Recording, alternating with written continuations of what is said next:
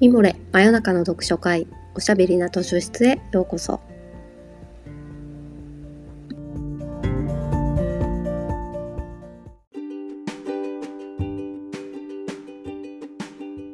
こんばんはナビゲーターの講談社ウェブマガジンミモレ編集部のパタヤンこと川端です。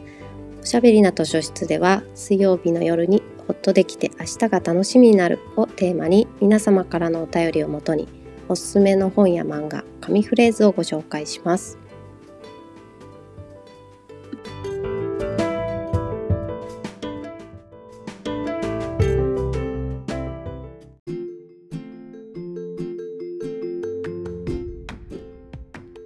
さて第108夜をお届けします。今夜のお便りをご紹介します。ペンネーム韓国のりさんからいただきました。またやんさんこんにちは。こんにちは。私はこれまでフィクションの小説ばかり読んでいました。でも昨年ノンフィクション賞の大賞を受賞された上間陽子さんの「海をあげる」を読み上間さんと同じ沖縄に住んでいながら沖縄の若い女性が置かれている辛くて苦しい世界を知らなかったことにショックを受けました。立て続けに裸足で逃げる沖縄の夜の街の少女たちを読んでさらに頭をガツンとやられもっともっと現実に目を向け知らなければいけないことがたくさんあるんじゃないかと思いました。フィクションも変わらず好きで読んでいますがノンフィクションやルポを読んでみたい欲が湧いています。ワタヤンさんのおすすめがありましたら教えてくださいといただきました。ありがとうございます。えー、韓国のりさんに今日ご紹介する勝手に貸し出しカードは「早見和馬さんの8月の母にしました。先にお断りしておくとこちらはノンフィクションではなくてですね小説フィクションなんですね。でえっと愛媛県の伊予市を舞台にして書かれた、えー、母娘3世代にわたるなかなかのボリュームの小説長編小説なんですけれども実はですね2014年に愛媛県の伊予市で起こった実際の事件を、まあ、ベースにしているというかモチーフの一つとしていながら、まあ、早見さんの視点で事件の背景というか掘り下げてフィクションとして描いている小説です。えー、なぜこれをノンフィクションのリクエストなのにあえてご紹介したかっていうとのある事件や事故とかあるいはその沖縄の現状とか、まあ、そういったことをルポルタージュ取材をしてルポルタージュでまとめるとかノンフィクションとしてまとめるっていう方法もあると思うんですけどもう一つそのある実際に起こったことをモチーフにしながらフィクションにするっていう手法もあってその事件や事故のなぜだったりその時その被害者加害者の人はどういうことを考えてたのかとかそういえばまあ避けられなかったのかとかその時の思いみたいなことはノンフィクションやルポルタージュでは勝手に想像では膨らまして書けないのであの取材をして言葉として聞いたらそれは書けるんですけど取材をして発言してくれたからといってそれが本音かどうかはまたわからないっていうところもあってフィクションだからこそノンフィクションよりも心理というか解像度が高いその事件の背景を描けるっていうこともあるのかなってこの本を見ながら読みながら思わされたということでご紹介したかったわけなんです。あと韓国のりさんのあのアンケートに好きな作家さんの中で、えーと早見さんの店長がバカすぎて早見和馬さんの「店長がバカすぎて」っていう小説があってこれも私も大好きなんですけどあの本屋さんをテーマに題材にした小説で短編連作短編集みたいになっていて、まあ、すごく楽しい声を出して笑っちゃうような本なんですがそれと同じ速水さんが書いたとは思えないようなまあこっちはすごい重たい重たい話なんです。あの店長がバカすぎてを気に入ってくださった韓国のりさんにこっちのタイプの速見さんも是非読んでみてほしいなっていう意味で今日ご紹介させていただきました。ちょっとこの後この小説どこからどこまでがネタバレかっていうのがなかなか難しいんですけれども割と内容に踏み込んだ話をするのでま、気になった方はここで止めて読んでから聞いていただいてもいいですし後半どういう本なのか詳しくご紹介していきたいと思います。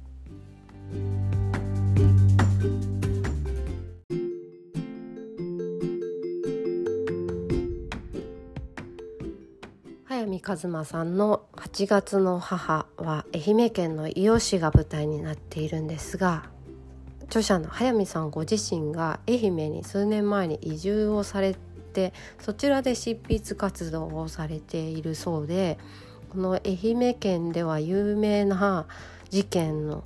ことを知って、まあ、それに興味を持たれたというのがこれを書いたきっかけになったとインタビューで語ってらっしゃったんですがその事件っていうのがですね愛媛県の伊予市である市営団地割とこう狭そうなところに37歳のお母さん36歳だったかなお母さんと3人の子供たちが住んでいてそこのお部屋に子供たちの友達というか地元の友達が寝泊まりするような居候状態でぐちゃっとたくさんの子たちが出入りしているような状態だったんですね。そこに通っていた半居候状態になっていた17歳の女の子が最終的にこのお母さんを含めた8人から長いこと暴行を受けて亡くなってしまうというまあ、痛ましい事件なんですけどなんでそのそんなたくさんの子がその部屋に出入りして寝泊まりしてたのかっていうその異常な状況とその殺されることになってしまった女の子は結構その子は裕福な家に生まれ育っていたのに、まあ、半家出状態でそこに住んでいたんですよね。で最初はきっと楽しく同世代の女の子たちと男の子もいて遊んだりしてたんでしょうけど途中からそうやっていじめられる状態暴行を受けたりする状態になってなんで逃げ出さなかったんだろうとかまあちょっとこういろいろざわざわする事件なんですけどそれに端を発して着想を得て作品が作られていてあのこの事件についてむちゃくちゃ調べてそれをリアルに再現したっていうわけではなくてそういうことが起こってしまう背景とか愛媛という土地柄四国は島と呼ぶには大きいですけれども海を隔てて大阪とか東京とかとは離れたところにある愛媛という土地柄が生み出す閉塞感だったりこうそこに生まれ育ってしまうと変えられない状況みたいなことを描きたかったのかなというふうに受け取りました。で小説8月の母は美智子とエリカとひなたっていう3世代にわたる母娘が描かれていて最初に出てくる人はこの人は誰なのかっていうのは明かされず子供を産んだばっかりだけど、まあ、ちょっと可愛いって思えてない血の匂いがして気持ちが悪いなって思っちゃったっていうシーンから始まって、まあ、ちょっと不穏な感じだしこの人は誰なんだっていうのはだんだんあの分かってくるそこもちょっと凝った仕掛けになっていてすごいなって思いました。でまず一番母親の美智子がどんな生い立ちだったかっていうのが描かれでその娘であるエリカが美智子に対してどんな気持ちを持ってたか。まあちょっとこう男の人にだらしないたメンズというと言い方が軽いですけど、まあ、お母さんだった男の人と出ていっちゃう。でそれについていくみたいな。だからエリカもちょっとこう男好きのする色気がまあ良くも悪くもついてしまったところがあったりして、まあ、そんな様子が描かれたりして実感が行ったり来たりしながら進んでいくわけなんですね。その集団暴行を受けることになってしまうひろこっていう女の子がどういう子でどうしてまあその結構恵まれた家に育ったのにそっからあのぐちゃっとした団地に 行って最終的には殺されるに至ってしまうのかっていうね。まあまあちょっとここは読んでくださいとしか言いようがないんですけれどもあの表紙にもこうあり地獄っていう書き方をされてますし8月の母って母というタイトルが入っていますからこの小説「母と娘の物語」、母親の呪縛みたいな感じでいろんなところで紹介されたりしてたんですけどうーん毒母の呪縛っていう一言では片付けられないどうあがいても踏み外すっていう言い方をするじゃないですか。どこで踏み外したんだろうって。いやそのなんか段差を踏み外したみたいなことじゃなくてずっとまっすぐ歩いてたつもりだったのに何て言うかぬかるみにたどり着いてしまったみたいな感じなんですかね。うんうまく言えないですけど毒母っていうとなんか母親だけが悪いみたいな感じがしちゃいますけど決してそのお母さんだけの問題じゃなくて地域だったりお父さんだったりそれ以外の関わっている学校の人とか、まあ、そういう人も含めてどうして救えなかったんだろうっていううん問題かなって思いました。この小説ですごく思ったのは2つあってまず1つがその今言ったようなついこう毒母の呪縛とかっていう風な紹介のされ方をしちゃいますしまあそういう小説も映画とかもたくさんありますけどお父さんは何をしてたんだよっていうね圧倒的な父親の不在感っていうかそんな風にお母さんがなっちゃったのはお父さんの責任が結構大きいわけですよこの小説においても。お父さんがいないからシングルマザーでそうなっちゃったところもあるし、まあ、貧困という意味で言うとその大黒柱がいなかったりお父さんが暴力を振るう人だったりとか、まあ、そういうのはあるんですけど割とちょっとこう母娘の物語として片付けられがちだよなっていうことを思ったりしました。もう一つはですねその努力で変えられる範疇っていや結構少ない少ないものだなと思ったというかまあ、もちろん努力は必要だし努力してる人はそれはいい家に生まれたからだろうって蔑むことはできないと思うんですけど、まあ、東大に入る人の何パーセントは親の年収が1,000万近くある人が何パーセント以上ですとかって、ね、ニュースになったりしますけどやっぱりある程度の教育のあの努力すれば手が届くところに行くにはそのご両親も高学歴で、まあ、収入もそこそこあることのケースが多いでしょうしその前のそのお父さんお母さんのお父さんお母さんおじいちゃんおばあちゃんそのお父さんお母さんとかっていう風に遡ってうーんずっとつながって今の東大に行けるか行けないかを争えるぐらいの地位が築かれてるみたいなことを考えたりしましたね。なんか DNA 遺伝子って24万人分が蓄積されてるってこの間何かで聞いたんですけどちょっと合ってるかあの調べきれてないですがご両親の2人の DNA だけじゃなくてそれぞれのお父さんお母さんそれぞれのお父さんお母さんって言って遡っていくと24万人ぐらいがこう DNA として蓄積されていて勉強ができるできないとか物覚えがいい悪いとか運動神経がいいとか音楽が音痴じゃないとか まあそんなことももちろん努力で自分だけの努力で変えられることもあるけど脈々としたもので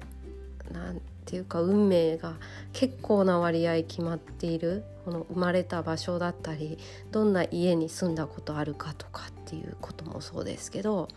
うん、この小説の中でもこの愛媛の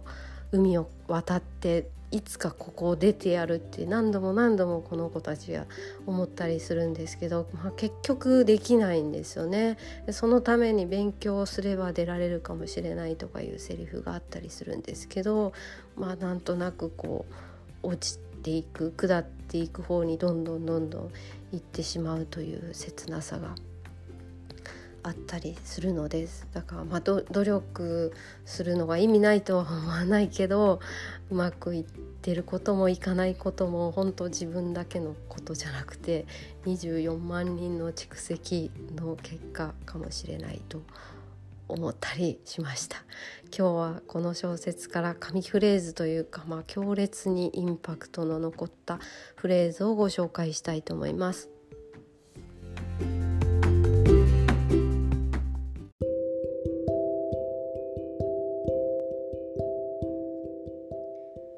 ねえお母さんさ今日私の誕生日あったって覚えとった ?6 月15日覚えとる？エリカは小さく息を飲んだ。怒りを打ち消すまいと目は向いたままだったが、動揺しているのが明白だ。だからどうした ?19 歳にもなって何が誕生日じゃ？あんたの方が家に金を入れろや。愛花は大きくかぶりを振る。そんなこと聞いてない。私は誕生日を覚えとったか聞いとるだけ。ああ、もうやかましいわ。こんなに、そんなにこの家が嫌いならとっとと出て行け。愛花は肩をすくめるだけだった。それ以上何も言わずに立ち上がり、そのまま本当に出て行こうとする。これはですね愛花ちゃんっていうのはこの団地に住んでいる母親のエリカの実の娘なんですね、まあ、ぐちゃっといろんな少年少女が出入りしてるのでどれが実の娘でどれが居候かっていうのがごちゃごちゃなんですけど愛花ちゃんは実の娘なんだけどあんまりお母さんに大事にされていないという自覚があって最終的にその暴行されて被害者になってしまうひろこちゃんっていう女の子のことを母親のエリカはすごい可愛がっているっていうのが、まあ、面白くない嫌だなって思っているわけです。まあ、そこが結構大きな動機になるっていうのが分かるのは結構後なんですけどこの瞬間こう急にお母さんが私のことをないがしろにしてるっていう本音の感情を爆発させるのがこの下りで、まあ、なんですごい強烈だったかっていうとそのやっぱりお母さんに誕生日を祝ってほしいみたいなことをこのこの不良少女たちのぐちゃぐちゃした中で思ってたんだなっていうことが胸をつかれるっていうのが一つと私自身が6月15日が誕生日なので、まあ、それにちょっとこうドキッとしたっていうのがあるんですけどうんねそのいろんなそういう集団心理みたいなみんなでリンチみたいになってしまう心理にはいろいろあると思うんですけど一人一人にも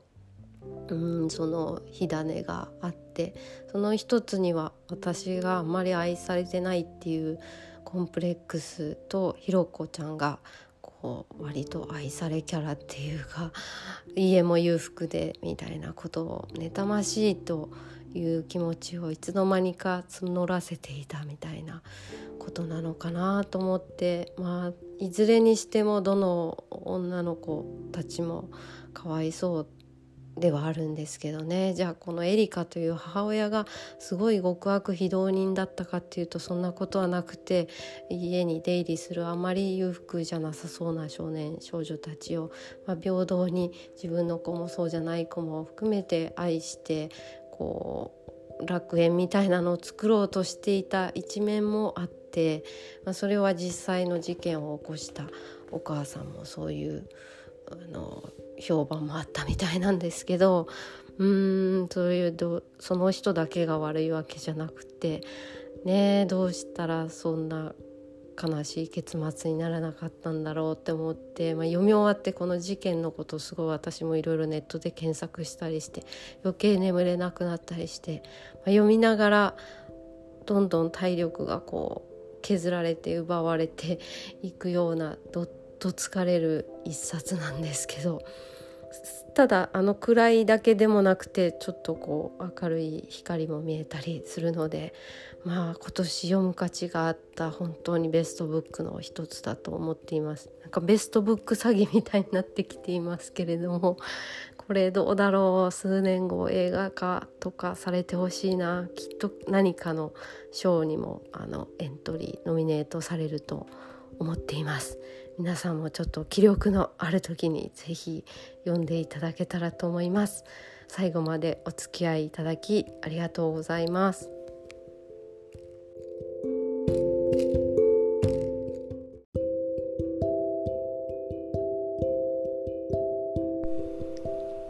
さてそろそろお時間になってしまいました。真夜中の読書会おしゃべりな図書室は皆様からのお便りをもとにいろいろなテーマでお話ししたり本を紹介したりしております。ミモレのサイトからお便り募集していますのでぜひご投稿ください。また水曜日の夜にお会いしましょう。おやすみなさい。おやすみ。